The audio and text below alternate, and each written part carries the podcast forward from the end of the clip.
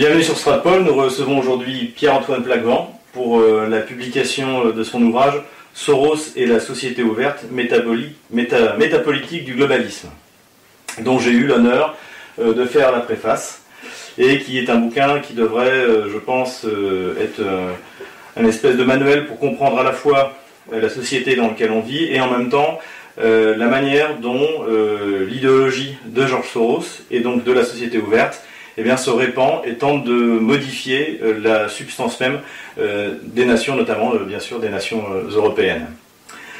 Alors Pierre-Antoine, ma première question en fait c'est ce qui m'a frappé donc dans, cette, dans, cette, dans cet ouvrage, c'est les sources de Georges Soros. Georges Soros n'est pas, pas un, manipulateur qui ferait ça pour un intérêt financier, puisqu'il est, il, est déjà très riche. Il pèse, je crois, plus de 20 milliards. Euh, et il consacre sur ces 20 milliards euh, plus des deux tiers de sa fortune dans des opérations qu'on dirait de subversion. Et euh, tout ça au nom d'une idéologie qui, trouve sa source chez un philosophe du début du XXe siècle, Karl Popper.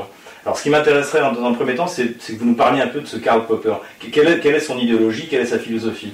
Alors Karl Popper, ce qui est intéressant, c'est de... Tout est dans le, titre de, son ouvrage, La société ouverte et ses ennemis.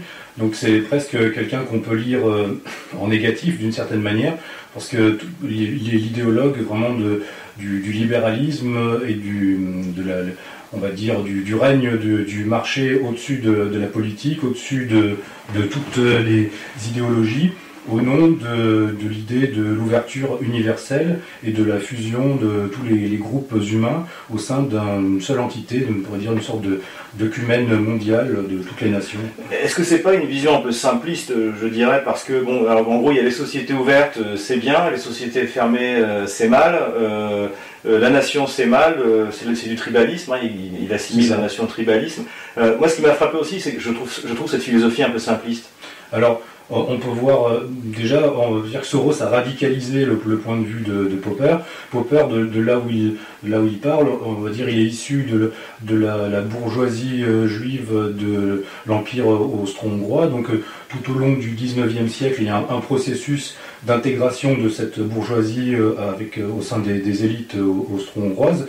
Et la position, d'une certaine manière, de, des intellectuels ou des, personnalités euh, juives de l'Empire austro-hongrois, ça va être d'être à la fois proche euh, de l'aristocratie, mais à la fois rejeter des lieux du pouvoir réel, rejeter de l'armée, même euh, ne pas avoir la possibilité d'accéder à la propriété, comme ça, ce qui va leur donner, on pourrait dire, une sorte de, point de vue critique sur, sur l'ensemble de la structure sociale. Donc Popper, c'est un petit peu cette vision-là. Euh, en plus, ayant expérimenté effectivement la, montée à la fois du, bolchevisme et, euh, du national-socialisme, pris entre ces deux feux, euh, il a voulu réarmer idéologiquement le, libéralisme alors en crise. ce qui est intéressant, c'est que Soros va, lui, être formé à l'école de Popper au sein de la London School of Economics à Londres, qui a toujours été la pouponnière des élites, on pourrait dire, certaine manière par.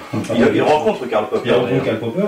Il en fait une sorte de mentor. Il projette sur lui même ses euh, velléités de devenir un, philosophe, parce que c'est ça aussi la particularité de, de Soros. Hein, comme vous l'avez rappelé, il, finalement la finance pour lui n'est qu'un moyen. C'est ça mm. qui est intéressant à étudier. Bah, paradoxalement, j'ai lu euh, votre ouvrage au même moment où je lisais la biographie de Lénine de Stéphane Courtois. Et, euh, j'ai trouvé des points communs, c'est-à-dire une, volonté révolutionnaire. C'est vraiment une, le, le but c'est la révolution, euh, et en même temps des, prétentions scientifiques. Lénine a des prétentions scientifiques qui, euh, il n'est pas du tout à la hauteur. Euh, en mettant plein de chiffres, c'est l'époque du marxisme scientifique, etc. Et Soros, c'est un peu pareil, il s'essaie à la philosophie, bon, ça ne m'a pas tellement impressionné, mais en revanche, ses objectifs, eux, sont, ils sont, sont, durs, et il est prêt à tout, et il met, il met l'essentiel de sa fortune au service de la subversion. C'est exact, exactement ça. C'est comment dire, oui, euh, réactualiser euh, l'idée de. En fait, pour, les, pour autant finalement même pour Popper, qu'il y a une sorte d'hypocrisie chez, ces gens-là, c'est de dire finalement oui, les bolcheviks euh, ont été violents, mais en fait leur idéologie, enfin le but final d'arriver à une société mondiale sans classe et, internationaliste n'était pas mauvais. Donc en fait, il faut y arriver par d'autres moyens. C'est ce que Popper appelle l'ingénierie sociale progressive. Il reprochait finalement aux bolcheviks d'avoir fait une ingénierie sociale. C'est comme le dit John Locke, c'est-à-dire que euh, les Beatles euh, avec Imagine ont, réussi là où le, communisme a échoué. Imagine. Euh, c'est exactement ça. Mais ça, ça a été, si on veut, alors là, puisque vous parlez en plus de la contre-culture, on pourrait dire anglo-saxonne, je parle dans mon livre des, liens entre les, théoriciens de la, de la cybernétique et, les gens de, on va dire, du marxisme culturel de l'école de Francfort et tous et ces gens qui vont inspirer justement Soros lui-même tel qu'il en parle dans, certains de, ses livres, notamment au travers d'un anthropologue américain qui s'appelle Gregory Bateson, et qui lui va être à la jointure des milieux à la fois de la cybernétique et aussi de la contre-culture américaine des années 60, de l'arrivée du, LSD, des nouvelles drogues dans, la société. Et en fait, toutes ces, on peut dire la méthodologie de la société ouverte, et ça c'est vraiment l'idéologie de Soros, c'est de repérer de sa manière, comme, finalement à la bourse, les, tendances montantes dans les, corps sociaux, et d'investir sur ces tendances-là selon les objectifs stratégiques qui sont, qui sont les siens. Il y a aussi un aspect que vous évoquez, c'est la coopération entre le département d'État américain et euh, George Soros et euh, ses instituts. Euh, ah oui, c'est nous en dire quelques mots Ça, c'est clair, parce que euh, Soros aime, ou ses biographes aussi, euh, aiment à le présenter comme un personnage qui serait autonome, qui se serait entièrement fait par lui-même. mais C'est un homme de réseau, oui. Voilà, c'est un homme de réseau, depuis le début de sa, de, son existence professionnelle, hein, finalement. Et, oui, sans l'appui... en fait, on, voit l'Open Society s'investir à chaque fois dans les théâtres d'opération, de, de l'impérialisme américain ou anglo-saxon, et par exemple, sur la, crise syrienne, c'est assez clair. On voit euh, Human Rights Watch, une autre grande ONG qui a été présidée par l'ancien président de l'Open Society, Harry Nayer.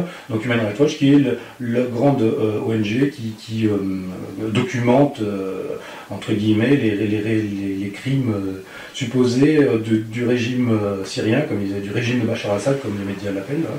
Et, et, donc on a tout un, si on regarde, on a donc Human Rights Watch qui, qui, culpabilise ce régime, et ensuite on a tout un réseau d'ONG qui va acheminer euh, les, migrants et les gens qui fuient, euh, qui fuient la Syrie vers, l'Europe. Donc à, tous les niveaux, et dans mon livre je développe beaucoup ça, c'est à tous les niveaux, y compris dans la réception du public, il y a des réseaux qui sont chargés de, on va dire, d'implémenter, euh, comme on dit dans les domaines de relations internationales, d'implémenter la stratégie de la société ouverte au sein des institutions euh, gouvernementales et internationales. Alors, euh, les, activités de George Soros aujourd'hui, elles sont, euh, elles sont connues parce que ce qui est intéressant aussi dans votre ouvrage, c'est que c'est pas comme s'il se cachait. Donc voilà.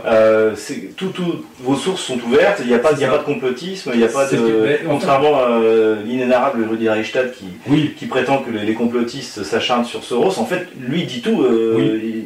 il Alors, justement, le travail de lui, ça a été de faire le tri entre ce qui est euh, réaliste et ce qui est un peu euh, abracadabrant. Mais justement, on peut, le faire assez facilement par un travail d'enquête que pourraient faire tous les journalistes euh, si, s'ils le, souhaitaient. Ça demande du travail, mais finalement c'est faisable. Et en fait, on parle toujours de la, théorie du complot. Les gens ne comprennent jamais bien de quoi il s'agit. C'est une théorie qui sont ces complotistes. Mais en fait, ce n'est pas un complot, c'est un projet. C'est un projet et il est clairement explicité par Georges Soros dans, on va dire, à chaque moment de son investissement dans, une, un théâtre historique il, produit un livre ou une biographie ou une série des séries d'interviews où il livre sa pensée. Et constamment, il y a toujours une partie, on va dire, philosophique ou idéologique où, il délivre son, son idée. Euh, J'ai notamment traduit de nombreux passages d'un livre très intéressant qui s'appelle Opening Soviet System, qu'il a écrit en 90 au moment de son action euh, en, Europe euh, de l'Est, en Europe orientale, et, là c'est très clair, sa vision est clairement exposée, c'est euh, à cette époque-là, il, avait, il se disait, voilà, maintenant le, communisme qui avait pris une forme nationale dans, les pays de l'Est est en train de s'effondrer, maintenant on va pouvoir créer euh, une, nouvelle société ouverte, et, mais c'est dit euh, c'est dit noir sur blanc. Dans les statuts même de l'Open Society, c'est expliqué qu'il faut s'appuyer sur les minorités mm-hmm. euh, euh, opprimées contre les majorités opprimantes. Enfin, tout, tout, est, tout est dit clairement. Hein. Alors, il y a de la résistance aux actions de Soros, notamment, on pense, on pense à la Hongrie, à Viktor Orban. Donald Trump a fait quelques allusions à lui récemment. Euh, et plus paradoxalement, étant donné les origines juives de George Soros, euh, Netanyahou, en Israël, euh, est, hostile et a dénoncé l'action de Soros. Alors, qu'est-ce que ça veut dire? Est-ce que, euh, est-ce que finalement, donc il n'y a, a pas une vision euh, unitaire euh, du, je dirais, du monde juif vis-à-vis de, vis-à-vis de, la, manière dont, doit être, dont, le, mondialisme devrait être appliqué, Mais dans le livre, j'utilise une expression, c'est unité et scission du, judaïsme politique d'une certaine manière, et on voit avec Netanyahou effectivement une confrontation entre ce qu'on pourrait dire les les, les, sionistes nationalistes de, terrain, qui mmh. occupent un territoire et, qui veulent le pérenniser, qui sont dans une guerre permanente avec leur, environnement proche et avec certains de leurs concitoyens, et on pourrait dire la vision sorosienne ou, euh, ou même attalienne aussi, un petit peu, parce qu'en France on a Jacques Attali, qui est un petit peu le, le pendant français d'un Soros, qui est la vision d'un, en fait, où le judaïsme ne serait qu'un tremplin vers euh, une, une, nouvelle identité mondiale de, tous les peuples qui seraient fondus en une seule collectivité. Et pour eux, je pense que pour des gens comme Georges Soros, c'est aussi lié à son héritage euh, familial et, y a une forme de complexe vis-à-vis euh, du, du, judaïsme. Donc ce sont un petit peu des juifs qui ne s'aiment pas eux-mêmes, en tout cas pour, pour, pour, pour Soros. Et, en face, on a des gens comme effectivement Netanyahou qui, eux, disons maintenant, on, a un État, on doit le pérenniser, on doit le défendre coûte que coûte contre tout le monde.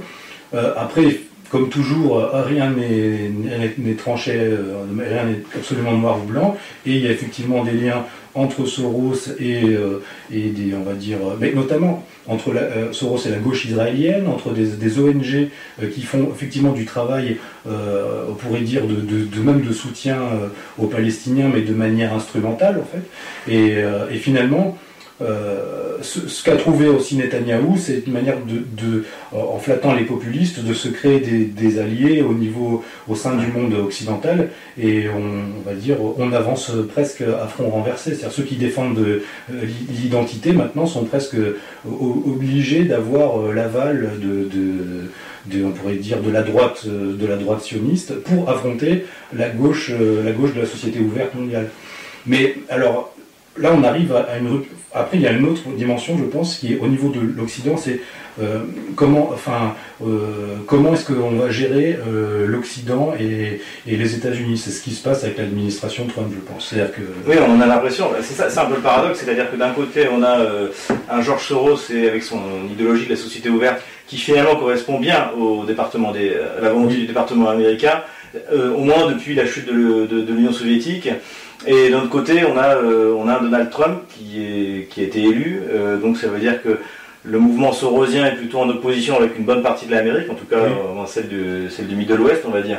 Euh, est-ce que finalement ça ne veut pas dire que, on citait dans le cas de l'Hongrie, que les idées de Soros sont en train, malgré les moyens qu'il y met, sont plutôt en recul? Elles sont en recul dans la population, mais elles ont euh, il est toujours, euh, c'est une lutte contre le réel en fait. Donc avec de l'argent, avec des moyens, euh, on, lutte constamment contre le réel et c'est le propre des idéologies d'essayer de recouvrir le, réel. Mais ce qui se passe aux États-Unis, c'est que traditionnellement, on avait toujours deux pôles le pôle société ouverte, le pôle clintonien, Obama et, et, et le pôle néoconservateur.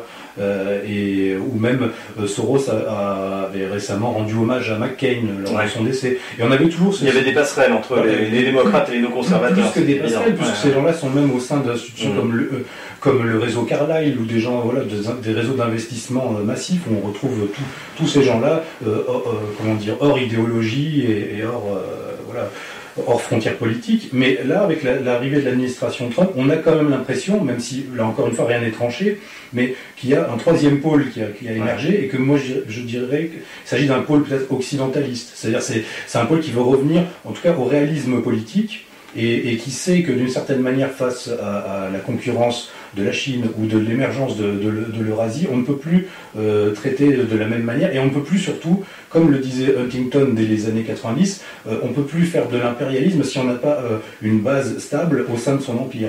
Et la société ouverte, c'est le cancer de l'Occident qui détruit cette base stable par, en s'attaquant, dans, mon livre je, traite certains sujets précis, comme par exemple l'immigration, les, attaques sur le, on va dire, la, société, au niveau la famille. la famille, voilà, la légalisation des droits qui est promu par l'Open Society à un niveau euh, auprès de l'ONU, auprès de toutes les instances possibles.